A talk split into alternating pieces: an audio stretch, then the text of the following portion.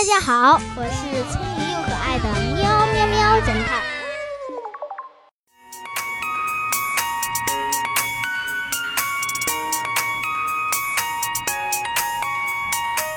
你就是小明。小明乘飞机去另一座城市会见自己从未谋面的一个网友小华。下了飞机，他就拉着自己超大的行李箱往外走，在门口习惯性的左右张望一番后，想起来自己只知道小华的名字，而不知道他长什么样子，于是从兜里掏出手机。准备给小华打电话，这时，旁边的一个年轻人热情地拥抱了一下他。原来他正是小华。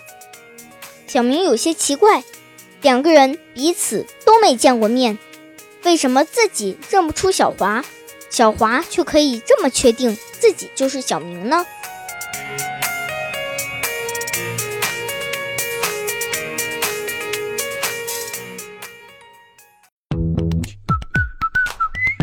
现在是答案时间。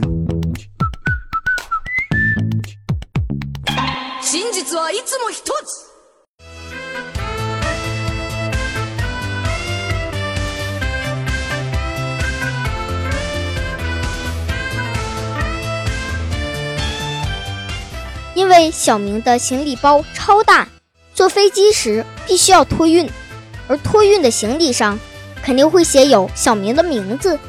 再加上小明在门口东张西望，小华看了一眼小明的行李箱，就可以确定他就是小明了。